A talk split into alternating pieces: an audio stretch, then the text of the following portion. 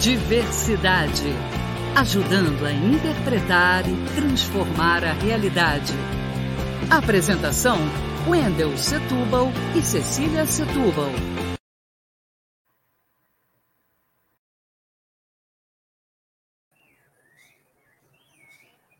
Olá,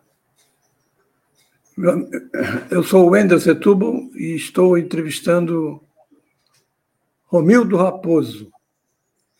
Romildo é professor aposentado este ano da Universidade Federal da Paraíba e eu, eu conheço desde 72, 1972.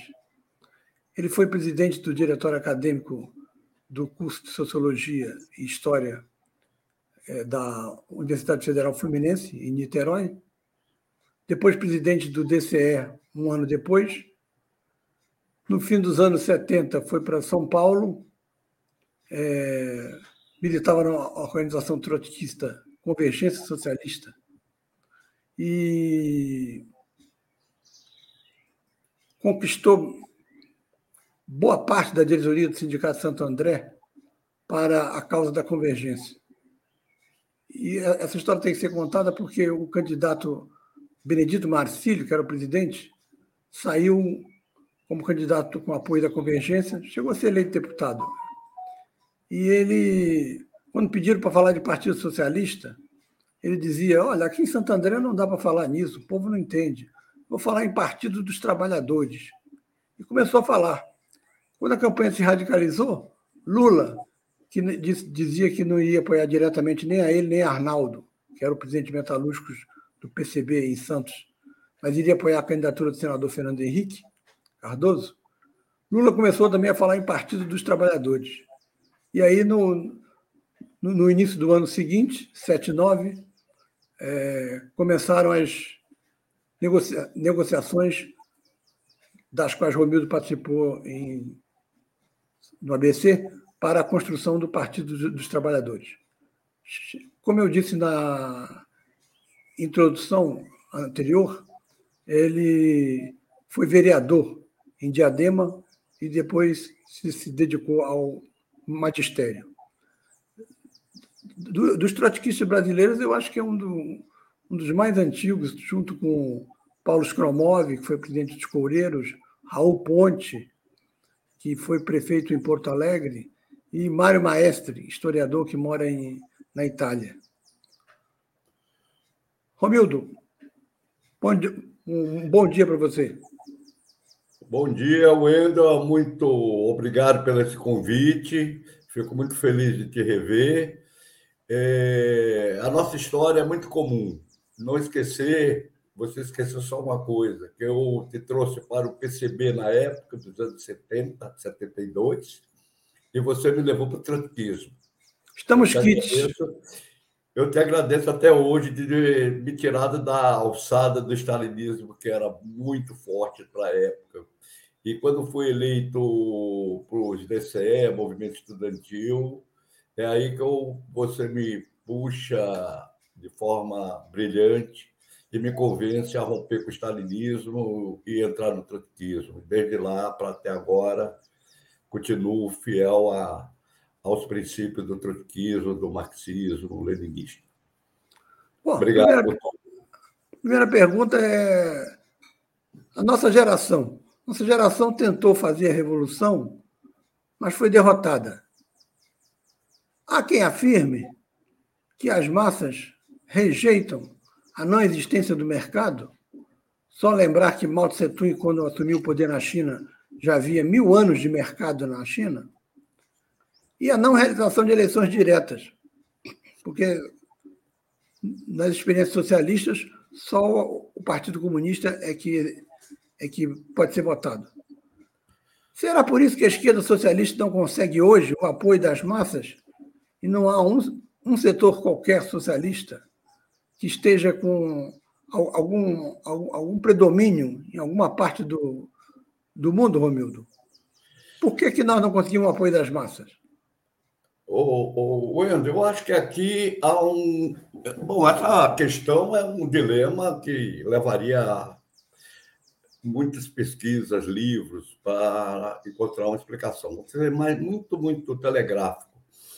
Eu acho que tem três elementos fundamentais. Primeiro, elemento que eu acho importante a gente identificar é se existem as condições objetivas para uma revolução socialista. Se o capitalismo efetivamente consegue oferecer aos trabalhadores e à grande maioria da população é, é, condições de vida melhores. Então, nesse sentido, vai ser na Primeira Guerra Mundial que o Lenin vai demonstrar que esgotou o período progressivo do, para o capitalismo, que é a sua fase imperialista. Isso nós estamos falando de 1914, por aí, quando ele escreve sobre o imperialismo. Então, condições objetivas, ele vai dizer, é, o Lenin, nós estamos num dilema entre socialismo ou barbárie. Porque o capitalismo nada tem mais a oferecer.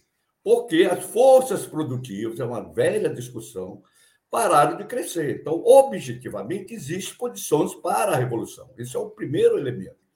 Basta ver que dentro dessas produtivas, a, a técnica, a ciência, a natureza e o ser humano pararam de crescer em que sentido? Você vê que não tem para o ser humano nenhuma oportunidade de vida em perspectiva, juventude, mulheres, negros, para pegar os setores oprimidos e os trabalhadores assalariados em geral. Não há perspectiva. Então, na natureza, basta ver o grau que chegou e as massas lutando pelas eh, melhores condições ecológicas, né? ou seja, a defesa do clima, etc. Isso não existia.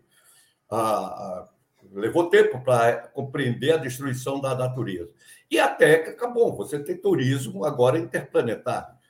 Então, veja que, do ponto de vista objetivo, concreto, é, não existe nada a oferecer o capitalismo. A outra coisa, aí entra um outro elemento que é fundamental, que é a sua pergunta. Dentro das categorias do marxismo, você tem as classes sociais, você tem as estruturas, superestrutura, e tem um elemento que é a questão da consciência. A questão da consciência, né? que é exatamente é visto como um fenômeno, porque ela é fluida. Se a gente analisar o movimento de massa em si, o movimento de massa em si é massa. Ou seja, ela é conservadora, não digo nem reformista ela é conservadora. A consciência, ela não se dá de maneira espontânea, já dizia o Lênin o que fazer e outros textos mais. Então, é uma disputa. A consciência se dá de fora para dentro de, ou é espontânea. Então, as massas em si, claro que ela é reformista, ela é extremamente conservadora. Agora, quando é que rompe isso daí? Porque, às vezes, esse elemento subjetivo, que eu diria, é o que nós não temos. Por exemplo, qual é o partido que educa as massas, ou vem educando as massas nesse conjunto de tempo, pela independência da classe? O que é que faz, fez o PT durante todo o tempo de governo? Foi levar ao conjunto do movimento operário e popular que confie na burguesia. É isso que o Lula fez. Deseduca as classes trabalhadoras para conciliação de classe, para processos eleitorais, tudo dentro da ordem. Então, evidentemente, não vai pedir que as massas ultrapassem espontaneamente suas direções. É muito difícil. Às vezes ocorre. Muitas vezes já ocorreu é, revoluções sem partido, mas que fracassam, acabam fracassando. Né? Nós tivemos várias revoluções né? que acabou retro... É, é, retroagindo, voltando. Acho que, part... Acho que um partido fracassaram, imagina as outras. Né? Então, veja, então, a nossa situação no Brasil, por exemplo, a nossa geração, nós enfrentamos. Os trabalhadores construíram um instrumento mais poderoso, o maior partido da América Latina, se não do mundo, com uma direção operária. O que é que fez esse movimento e essa direção operária?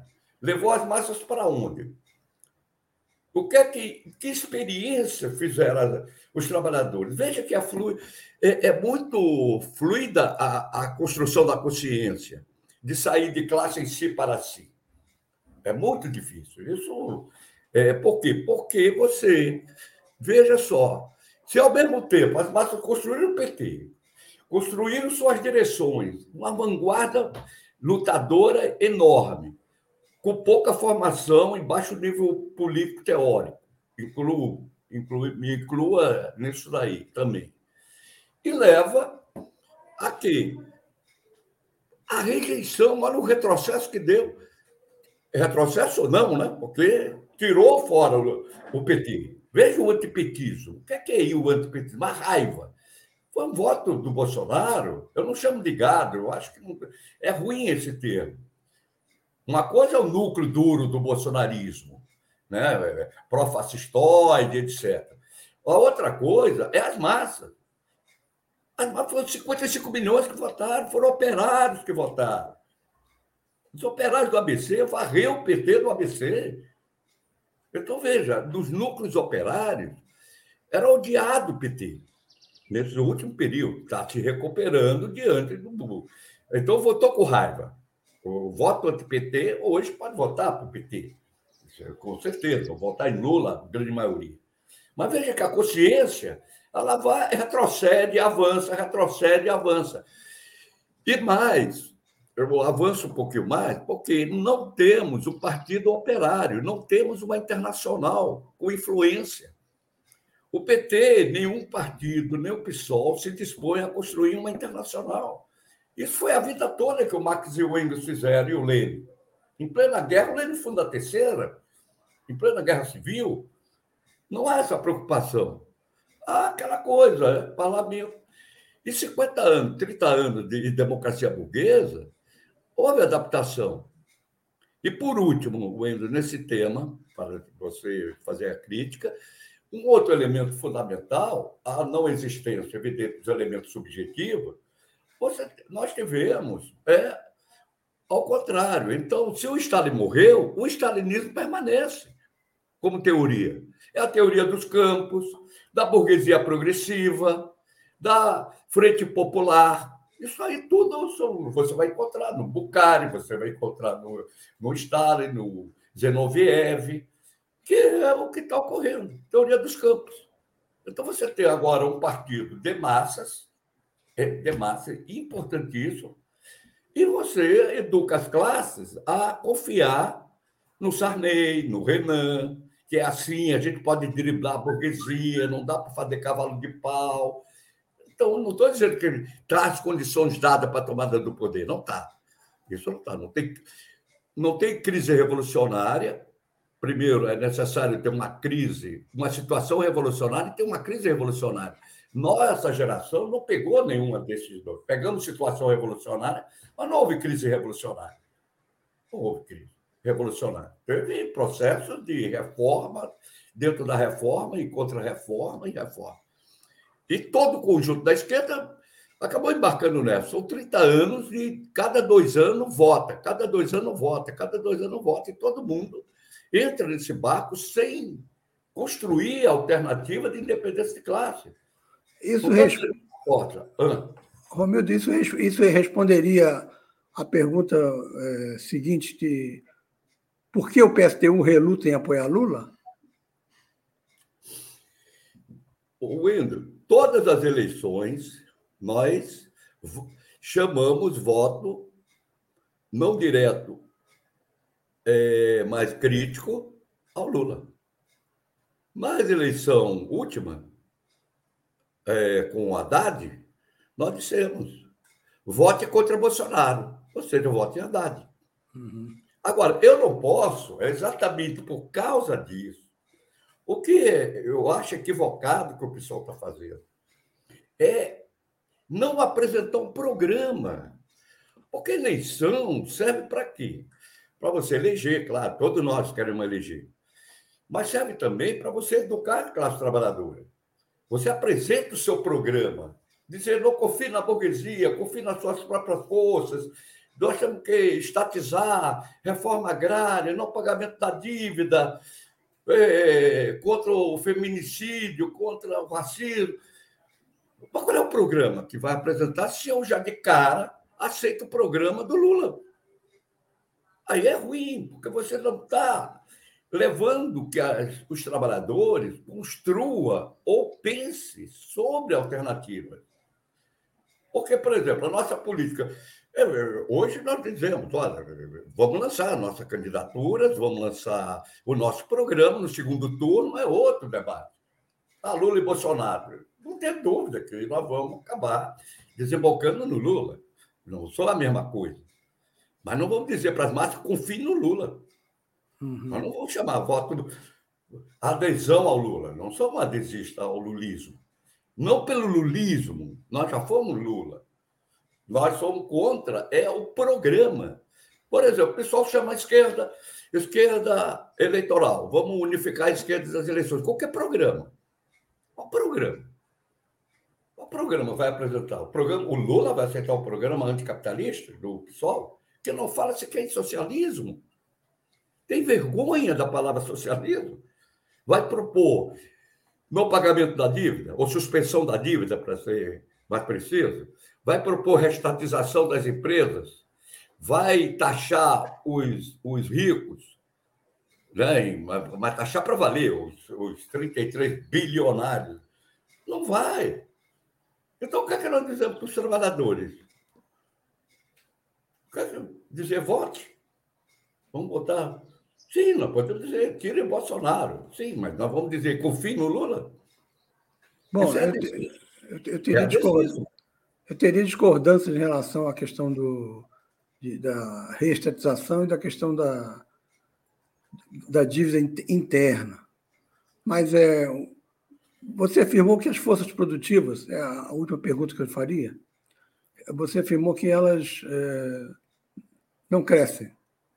No entanto, a revolução tecnológica encolheu a classe operária. A classe operária hoje, uma parte das atividades dela está sendo feita por robôs. E robôs não entram em greve, nem têm consciência em si, pelo menos por enquanto. Né? Enfim, quem é o sujeito da revolução? Quem é que vai liderar a revolução se a classe operária encolheu? Vamos lá, Ela. Bueno, isso é uma bela pergunta, também é um livro. É um livro, é relevante a tua pergunta. O problema é o conceito. O conceito. O que é a classe operária e o que é o, o, o proletário ou os, o que o, o, o Engels nos chama atenção no Manifesto Comunista. É muito interessante. Vou, ter, vou pegar aqui do livro, do Manifesto Comunista, a edição inglesa de 1888, não é de 48, 88, diz. Por proletários, comparando-se a compreende-se a classe dos trabalhadores assalariados modernos que, privados de meios de produção própria, se veem obrigados a vender sua força de trabalho para poder existir. O Manifesto Comunista termina dizendo: proletários do mundo, univos. Então, veja, o Marx define classe não como classe econômica, em primeiro lugar. Não é pela quantidade de dinheiro que possui no bolso, e sim sua relação social com os meios de produção e com a produção, e, portanto, com também com o excedente da produção. É aí que o Marx define classe social. Então, veja, no interior das classes existe, é, o Marx esclarece isso também no, no terceiro volume do o tomo do Capital, vai dizendo que vai ter disputa interna dentro do interior de cada classe. Tem disputa. Né? Mas é uma divisão social no interior do meio de produção, da, da, na produção. Então, você tem um cara que limpa a máquina, você tem os que é, consertam a máquina, e tem aqueles que produzem diretamente, são todos membros da classe operária, é diferente do engenheiro. o chefe da produção ou o gerente na produção. Então, vamos lá. Uma coisa é a classe operária industrial. Porque tu fala do robô, isso demonstra. Imagina, imagina no socialismo quantas horas de trabalho seriam economizadas para os operários, os trabalhadores e a população usufruir de tempo livre para as artes, para a ciência, para o esporte, o que quisesse fazer. Para ver o crescimento da força produtiva nessa área tecnológica. E aí tu sai da área tecnológica, tu vai ver a natureza, uma destruição absoluta. Petróleo jorrando lá no mar, está aí a Flórida. Está aí a Vale do Rio Doce, Brumadinho, tu vê a Amazônia queimando, crise hídrica. É seca no, no sul, que eu nunca imaginei que iria ouvir isso. Então, veja. Destruição da natureza. Quantos famintos no mundo? Destruição de forças produtivas, seres humanos. Bom, então vamos lá. No interior do proletariado existe um núcleo mais é, que é menor, é menor, sempre foi, e é mais ainda com as revoluções tecnológicas existentes. Mas qual é o, setor que produz o robô? Quem é que produz o robô? É o operário ou é Deus? São os operários que produzem robô. São eles que botam em movimento os robôs, são eles que botam em movimento as, as, as maquinarias, que vai ser vendida onde? No mercado. Aí a loja que vai vender, aí tem o setor de serviço. Mas sem esse setor industrial, vejamos, quem é que, quem é que conduz aqueles tratores e quem faz os tratores do agronegócio e quem conduz? São agora operários agrícolas, não é mais camponês operários agrícolas. tem um setor diminuto de operários, que por sua posição, por sua posição na produção, eles trabalham coletivamente, portanto, a consciência coletiva para o programa socialista não é busca individual. Ele sabe disso. Aí vamos para o movimento operário. Eu te pergunto, onde você coloca o movimento proletário? Vamos ver se diminui ou aumenta. Eu fui professor 50 anos atrás da educação básica. Você já foi. Alguns foram bancários do Banco do Brasil. Eram setores médios. Hoje são proletários da educação. Pergunte para a Cecília se ela é, se sente de classe média. Ela é professora. Eu te pergunto, os filhos dos. A esposa do operário, que classe social pertence? Os bancários hoje são que classe social? Os trabalhadores da saúde, aquelas enfermeiras, de que classe social pertencem? São assalariados, conforme o conceito de Lênin. Você acha. você acha. Lênin não, do Engels. Desculpa, você, do Engels. Você acha que essa sua definição é, se enquadraria na de Jacob Gorender, que diz que a classe operária não seria mais o sujeito da revolução, mas sim os trabalhadores, inclusive os de salários mais altos, considerados de classe média, mas que têm contradições com o capital, porque não são trabalhadores. Ele agrega esse termo trabalhadores para dizer que esses são o novo sujeito da revolução e não mais só a classe operária. Você acha possível haver esse diálogo?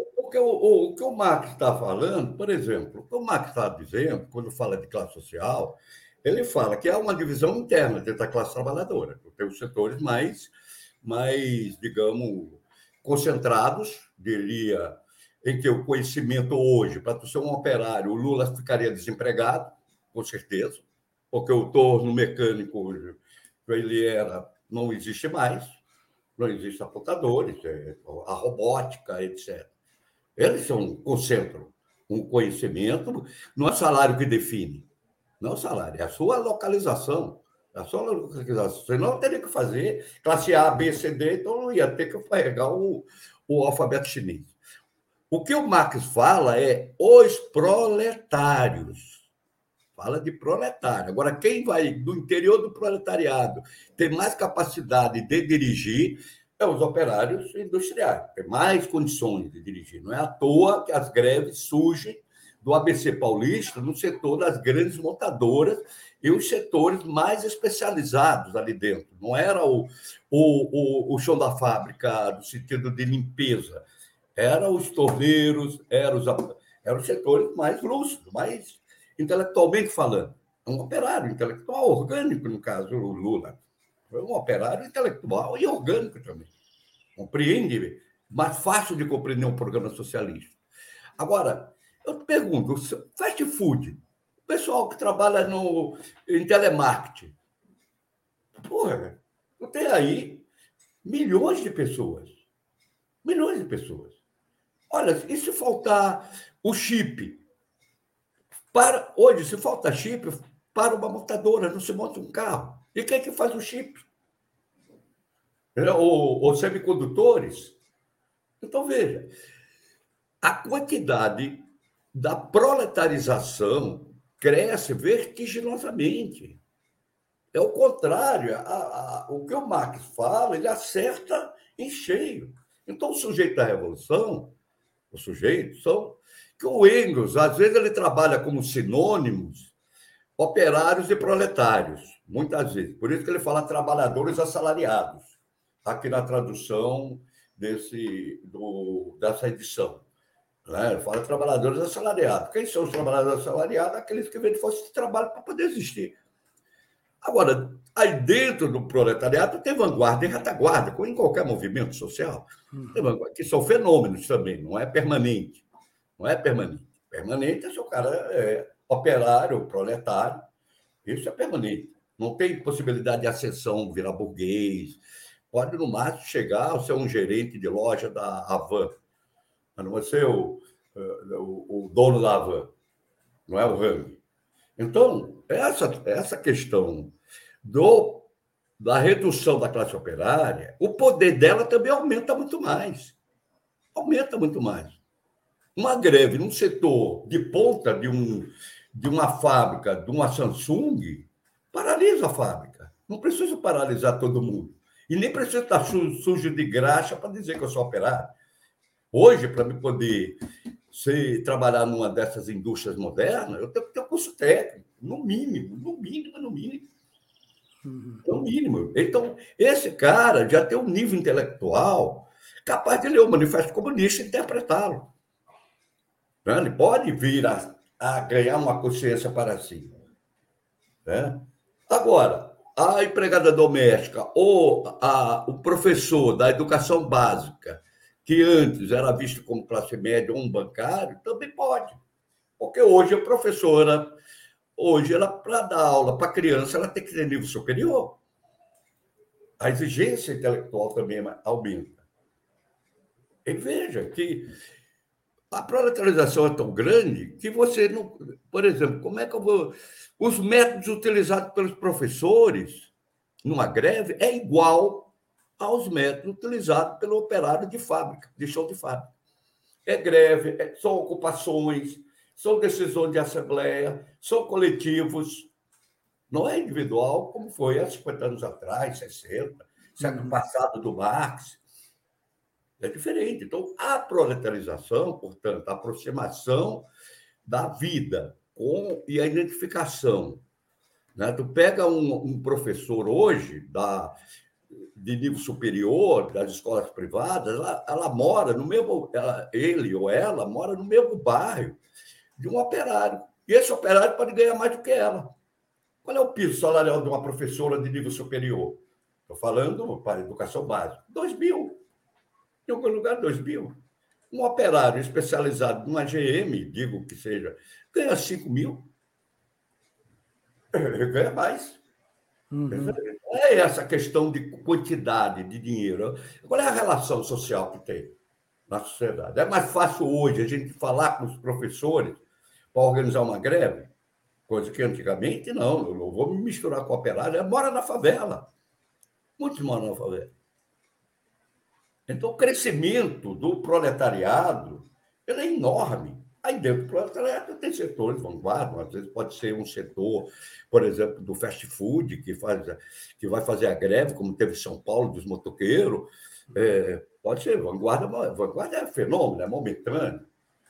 Bom, nós ouvimos uma, uma entrevista longa, mas altamente esclarecedora, de, um, de uma das perspectivas da, da, da, da esquerda, no caso, os trotskistas do PSTU, da mudança do mundo do, é, do mundo em geral e particularmente do mundo do trabalho e a questão mais específica que é eleitoral. Nós pretendemos futuramente chamar o Romildo de novo para conversar sobre uma questão levantada principalmente pelo Ricardo Antunes, que é a uberização e a pejotização da classe trabalhadora, que leva alguns a se acharem empreendedores que não têm patrão, quando na verdade é, é um tipo de trabalhador mais primitivo do que o operário que Marx conheceu na França. Porque esse operário recebe o instrumento de trabalho do burguês para trabalhar, enquanto que anteriormente ele é que tinha que fabricar o seu próprio instrumento. Na Uber, o instrumento é seu, você que conserta, você que resolve os problemas, porque a Uber só quer os 25% de cada corrida. É, como está o mundo do trabalho na era digital, seria um ponto que a gente vai ainda brevemente chamar o Romildo para dar o, o, a sua, o, seu modo de ver as coisas. Eu queria agradecer ao Romildo a, a longa entrevista, mas altamente produtiva, e esperar que ano que vem, seja em Minas Gerais, seja no Rio de Janeiro, locais que ele pretende voltar a morar, ele possa nos nos conceder, ou até mesmo antes disso, uma outra entrevista para falar sobre a questão do, do mundo hoje do trabalho na era digital.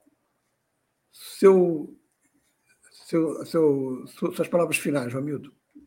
Muito obrigado. Em primeiro, em primeiro lugar, agradecer mais uma vez, é uma iniciativa maravilhosa de ter construído esse, esse site com esse objetivo de discussões, de esclarecimento, dentro de uma diversidade de opiniões, é muito importante.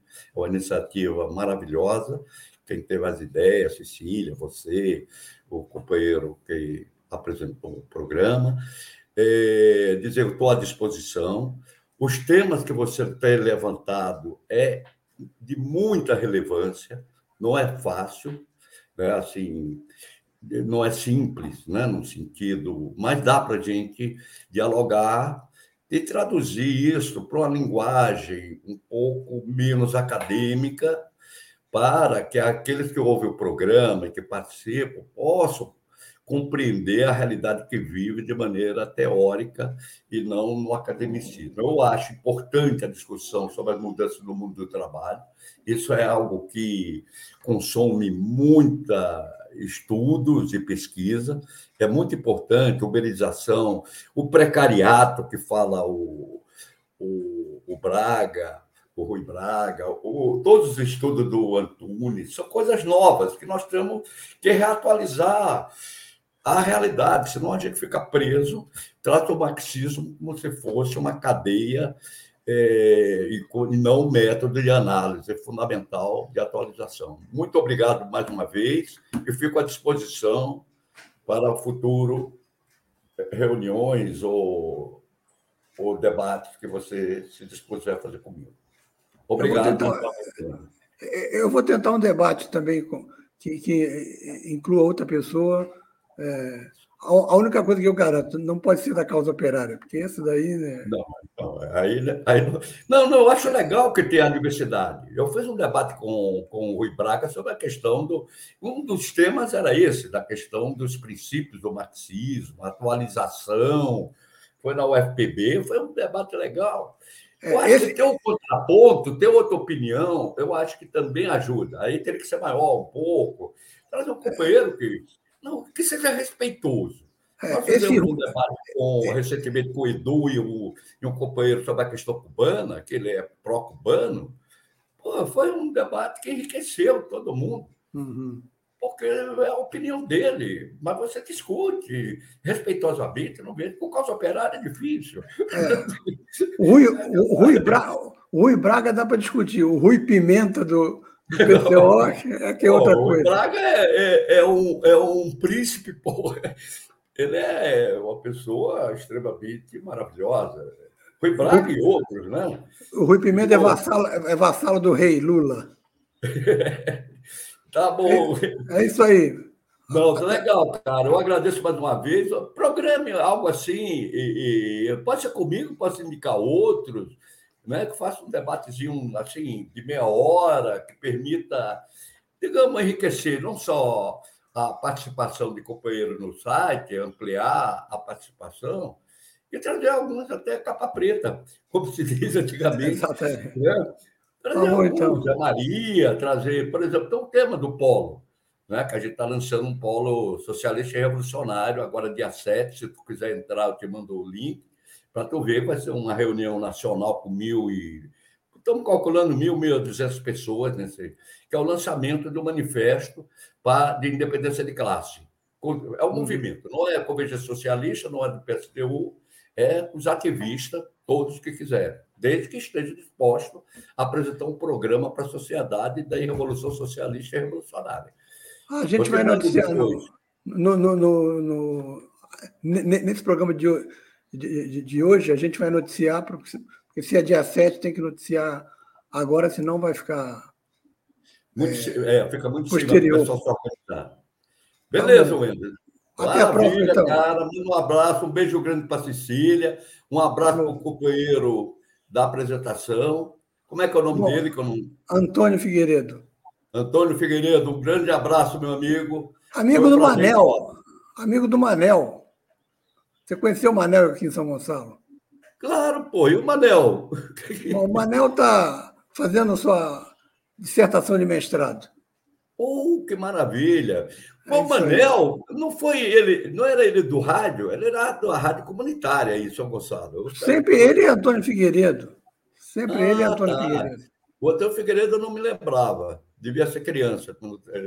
É, mas o, ele, o Manel está fazendo mestrado. Manda um abraço para ele, diga que ele foi firme em segurar essa rádio comunitária, que ele passou um pouco o diabo amassou. É, mas foi pioneiro em em São Gonçalo. Isso nos Exatamente. anos 90, se eu não me engano.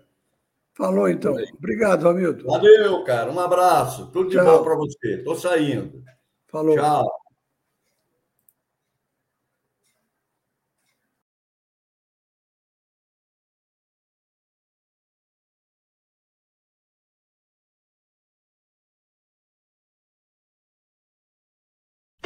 Diversidade ajudando a interpretar e transformar a realidade. Apresentação: Wendel Setúbal e Cecília Setúbal.